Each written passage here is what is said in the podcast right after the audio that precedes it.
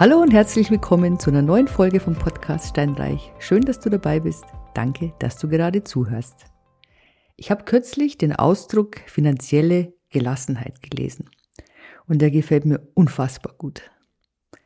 Du weißt ja, es ist, überall liest du finanzielle Freiheit und wie erstrebenswert die finanzielle Freiheit ist und ja, finanzielle Freiheit hier, finanzielle Freiheit da, das ist so dieses Schlagwort, dieses Zauberwort, das sollten alle erreichen und hier, der eine hat 200 Wohnungen, der andere 100 und so weiter und man sollte mindestens 30 Wohnungen in anderthalb Jahren haben, bla bla bla. Also ich bin davon überzeugt, dass du das eine oder andere schon gelesen, schon gehört hast. Es ist eine Art, klar, keine Frage, eine Art damit, sich ein Vermögen aufzubauen. Ich finde aber, das klingt so ein bisschen nach Stress, finanzielle Freiheit. Es ist toll, wenn man finanzielle Freiheit hat. Was ist es denn? Das ist dann, wenn du einfach nicht mehr arbeiten musst. Ich hoffe aber, du machst es trotzdem gerne, dass du gerne arbeitest. Ich finde, das ist was Schönes, aber gut. Aber wenn du das nicht musst, sondern dass du praktisch passives Einkommen hast, und zwar der Gestalt, dass du deine Bedürfnisse befriedigen kannst. Und vielleicht auch mal Bedürfnisse, von denen du jetzt noch gar nichts weißt. Also, dass du jetzt kein Frugalist sein musst. Nicht jemand, der sagt, okay, gut, ich arbeite jetzt, gönn mir gar nichts und in zehn Jahren bin ich so weit, da muss ich nicht mehr arbeiten und gönn mir auch weiterhin wenig. Irgendwie habe ich das Gefühl, ist es bei den meisten Frugalisten zumindest so. Zumindest wenn ich auch dann deren Businessplan anschaue was sie sich dann praktisch für die nächsten 30 Jahre im Monat gönnen können oder wollen, wie auch immer. Naja, also auf jeden Fall finanzielle Gelassenheit. Das klingt auch so nach Advent. Ich finde, das klingt so beruhigend, so, ja, so sich zurücklehnen und finanziell gelassen sein. Und ich finde das ein absolut erstrebenswertes Ziel. Und wenn es für dich der erste Schritt ist, das erste Ziel, das du erreichst und dann sagst, okay, ich bin jetzt so gelassen, egal was passiert. Ich bin geborgen in meinen äh, Vermögensverhältnissen, so blöd wie es klingt. Und jetzt ist der nächste Schritt tatsächlich die finanzielle Freiheit. Ja, super. Aber versuch doch erstmal diese finanzielle Gelassenheit zu erreichen. Ich habe jetzt auch kürzlich noch eine Studie gelesen von der Bertelsmann Stiftung zusammen, glaube ich, mit der FU Berlin war das. Und die haben festgestellt, oh Wunder, eine XL-Lücke beim Einkommen zwischen Mann und Frau. Und auch wieder, oh Wunder, die Diskrepanz ist dabei für die kinderlosen Frauen tendenziell geringer. Bei den Müttern mit steigender Kinderzahl steigt auch diese Lücke oder wird diese Lücke einfach immer größer. Und die haben dann herausgefunden, dass man, wenn man jetzt diese Spanne, diese Lebensspanne zwischen 20 und 60 Jahren nimmt, das wohl so diese Arbeitsmarktspanne ist, dann erarbeiten sich Frauen nur etwas mehr als die Hälfte von dem Bruttoeinkommen der Männer. Und das finde ich extrem, wirklich extrem bedenklich. Und da stand natürlich dann auch drin, dass zum Beispiel die staatlichen Transferleistungen und Unterstützungen nicht ausreichen, um diese Nachteile voll zu kompensieren. Du weißt ja, Mütter bekommen auch diese Rente, diesen Rentenzuschlag, 200 Euro pro Kind, aber da musst du viele Kinder haben, damit sie es rechnet, so ungefähr. Auf jeden Fall, was ich damit sagen will, dass es die Frauen wirklich mehr treffen kann als die Männer. Und deswegen ist es umso wichtiger, dass du schon in jungen Jahren dich um deine finanzielle Situation sorgst, dass du wirklich Vermögen aufbaust. Und das Wichtigste ist, dass du weißt, wo du stehst. Das ist das A und O. Du musst wissen, wo stehe ich? Wo bin ich hier? Wo will ich hin? Das ist der nächste Schritt. Du musst ja, um ein Ziel zu haben, um ein Ziel zu erreichen, brauchst du erstmal ein Ziel. Ja? Und das musst du natürlich wissen. Was hat es jetzt mit Vermögensaufbau zu tun? Es hat eine ganze Menge damit zu tun, weil es geht um deinen Fokus. Denn eins muss dir klar sein. Du baust kein Vermögen auf, mal so eben mit links. Es sei denn, du gewinnst den Lotto oder du erbst. Aber ansonsten, es steckt immer Arbeit dahinter. Immer. Und das musst du verinnerlichen. Du musst immer diese extra Meile gehen. Ich kenne keinen einzigen Unternehmer, keine einzige, einzige reiche Person, niemanden, ob Mann oder Frau, die wohlhabend und reich geworden sind, ohne dass sie diese extra Meile gegangen werden. Die haben am Anfang echt Staub gefressen, zum Teil, ja. Es gibt, ich glaube nur in den allerseltensten Fällen so diesen einen Weg, der ohne Brüche nach oben geht. Wirklich in den aller, allerwenigsten Fällen. Normalerweise ist es so, dass du den einen oder anderen Rückschlag hast. Und dieser Spruch, ähm, ich weiß gar nicht mehr genau, wie er geht, aber so sinnbildlich, nicht der verliert, der verliert, sondern der halt einfach nicht mehr aufsteht, wenn er hinfällt. Das ist das Wichtigste. Du darfst deinen Fokus niemals aus dem Auge verlieren. Und du musst dafür was tun. Du kannst nicht hinstellen und kannst ein bisschen rum, rumträumen und sagen, okay, das hätte ich gern, das möchte ich gern. Wenn du ein Ziel hast, dann musst du dafür was tun. Und ich hatte letzte Woche so ein süßes, nettes Gespräch mit einer Hörerin von mir. Und die hat auch gesagt, ja, sie fühlt sich im Moment, sie verdient gut, es ist alles wunderbar, alles toll. Aber eigentlich ist es nicht das, was sie immer und ein Leben lang machen möchte. Vielleicht geht's dir auch so. Dann machst halt was anderes. Find raus, was dir Spaß macht. Aber hör nicht einfach auf, schmeiß alles hin, sondern mach's klug. Sei einfach fokussiert und mach dir einen Plan. Mach dir einen Plan, sag, okay, gut, um dieses oder jenes Ziel zu erreichen. Also erst musst du, wie gesagt, wissen, wo willst du hin? Um einen Weg zu finden, musst du wissen, wo der Weg hinführt. Du sonst meanderst du durch die Gegend. Im schlimmsten Fall äh, ist es ein Rundweg, ja, dann kommst wieder zurück und bist da, wo du vorher warst. Also bitte stell dir vor, was könnte dir Spaß machen? Jetzt zum Beispiel, du wechselst deinen Beruf oder möchtest deinen Beruf wechseln. Überleg mal, warum hast du jetzt den Beruf ergriffen, den du jetzt hast? Das muss ja irgendeinen Grund gegeben haben. Ist der Grund extrinsisch? Hat jemand zu dir gesagt, du sollst das machen? War gerade die Stelle frei? Hast du was studiert, weil du jetzt einfach studieren wolltest?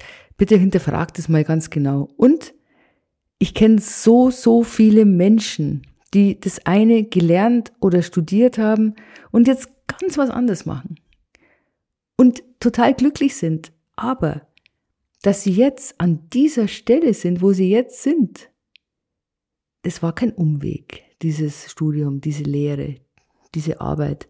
Das hat sie natürlich auch geprägt als Persönlichkeit. Ich meine, ich habe nur mal Pharmazie studiert und ich habe einen so einen gewissen kleinen Korinthenkacker in mir sitzen. Das ist so. Obwohl ich eigentlich vom Naturell her tatsächlich eher so großdenkend bin. Aber dieses akribische, dieses genaue habe ich zum Teil einfach auch, dass ich da sage, okay, das muss man schon genau überlegen, ich will viel wissen und so weiter. Natürlich prägt es. Und nochmal, diese Menschen, die sind jetzt da, wo sie sind, auch deswegen da, weil sie das gemacht haben, was sie vorher gemacht haben. Alles prägt. Und deswegen ist es wichtig, dass du das nicht verteufelst, dass du echt stolz auf dich bist, was du erreicht hast bis jetzt. Ich glaube, das können, können die meisten von uns, oder? Dass sie sagen, ich bin diesen oder jenen Weg gegangen und ich habe dieses Hindernis überwunden und, und wenn es nur ist, dass du was durchhältst, ein Job, der dir jetzt unbedingt, nicht unbedingt Spaß macht. Ich verstehe das, ja. Es ist tatsächlich wichtig, dass man gerne arbeitet. Ich finde das das A und O, weil du verbringst so viel Zeit damit und so viel Energie und das soll es einfach Spaß machen. Das soll erfüllend sein, auf jeden Fall. Und wenn es erfüllend ist, dann fühlt es sich auch nicht wie Arbeit an.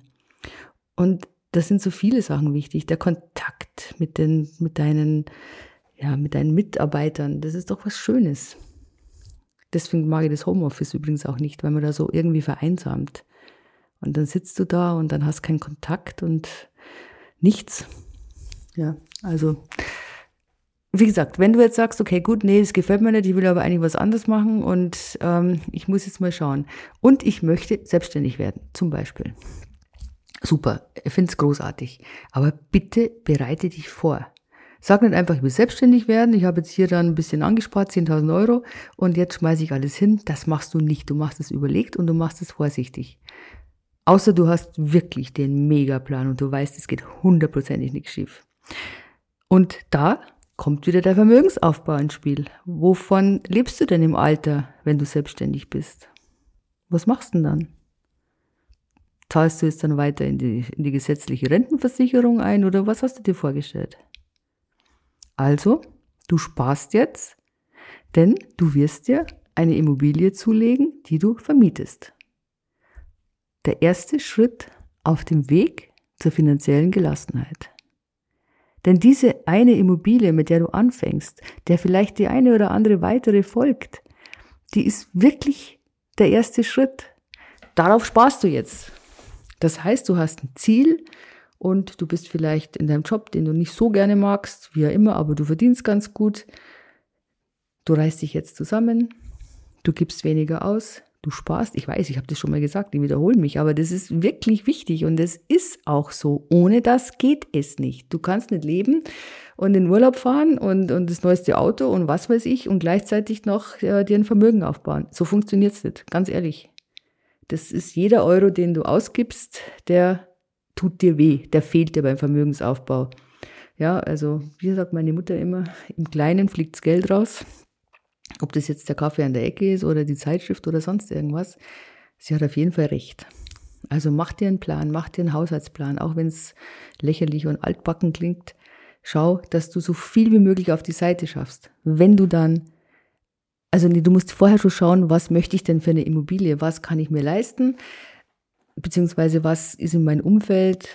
Du musst dir vorher schon eine kleine Bestandsaufnahme machen äh, wo die Reise hingeht. Also sagen wir mal, du suchst dir eine Immobilie raus, zwei Zimmer, in guter Lage, gut vermietbar.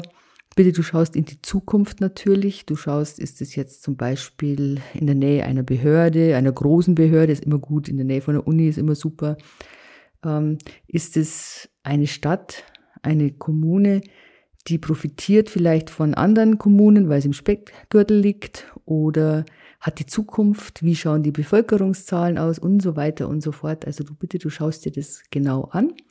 Dann guckst du, was das so kostet. Und sagen wir mal, so eine Zwei-Zimmer-Wohnung kostet 200.000 Euro. Dann wirst du jetzt anfangen zu sparen und wirst du wirklich so viel wie möglich und sobald du 70.000 Euro hast oder 60.000, sagen wir 60.000, dann kaufst du dir so eine Wohnung, weil du weißt, du hast die Nebenkosten, circa 10 Prozent, bitte rechne die mit dazu, vielleicht musst du noch was investieren und du brauchst auch für diese Wohnung einfach noch so einen kleinen Betrag, sagen wir mal so 5000 Euro auf der Seite, wenn nur irgendetwas sein sollte. Gut, also setz dich hin, mach dir einen Plan, fang zu sparen an. Wenn es drei Jahre dauert, dauert es drei Jahre. Wenn du sagst, okay, gut, ich könnte es schaffen im Jahr oder im Monat vielleicht so 1000 Euro zurücklegen, bitte legst nicht auf Sparbuch. Schau, dass du vielleicht die ähm, bei den Aktien irgendwas machst. Also ich kenne mich da zu wenig aus, muss ich ganz ehrlich sagen, ähm, dass du ein ETF nimmst oder sowas. Etwas, was jetzt nicht ganz so risikobehaftet ist.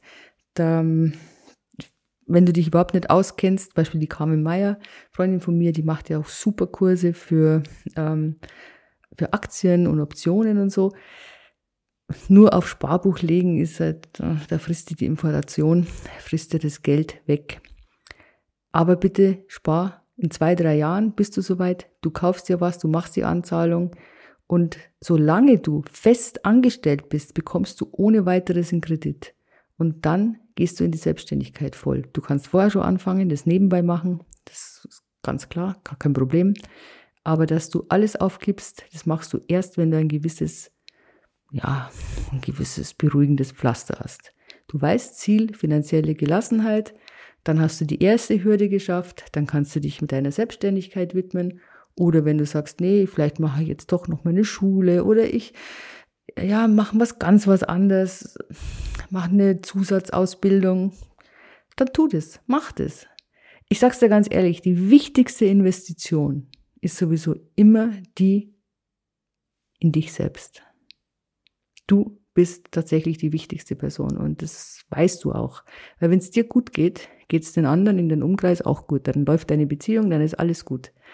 Bist du schlecht drauf, geht es dir schlecht, dann geht es den anderen auch nicht so gut. Also investiere in dich, spar, hab Vertrauen, schau bitte, wo bist du, wo willst du hin und dann handelst du entsprechend. In diesem Sinne einen wunderschönen Advent. Ich danke dir fürs Zuhören. Ich freue mich, wenn du einen Kommentar hinterlässt. Und sag mir doch, was du von der finanziellen Gelassenheit hältst im Gegenzug zur finanziellen Freiheit. Würde mich freuen. Tschüss!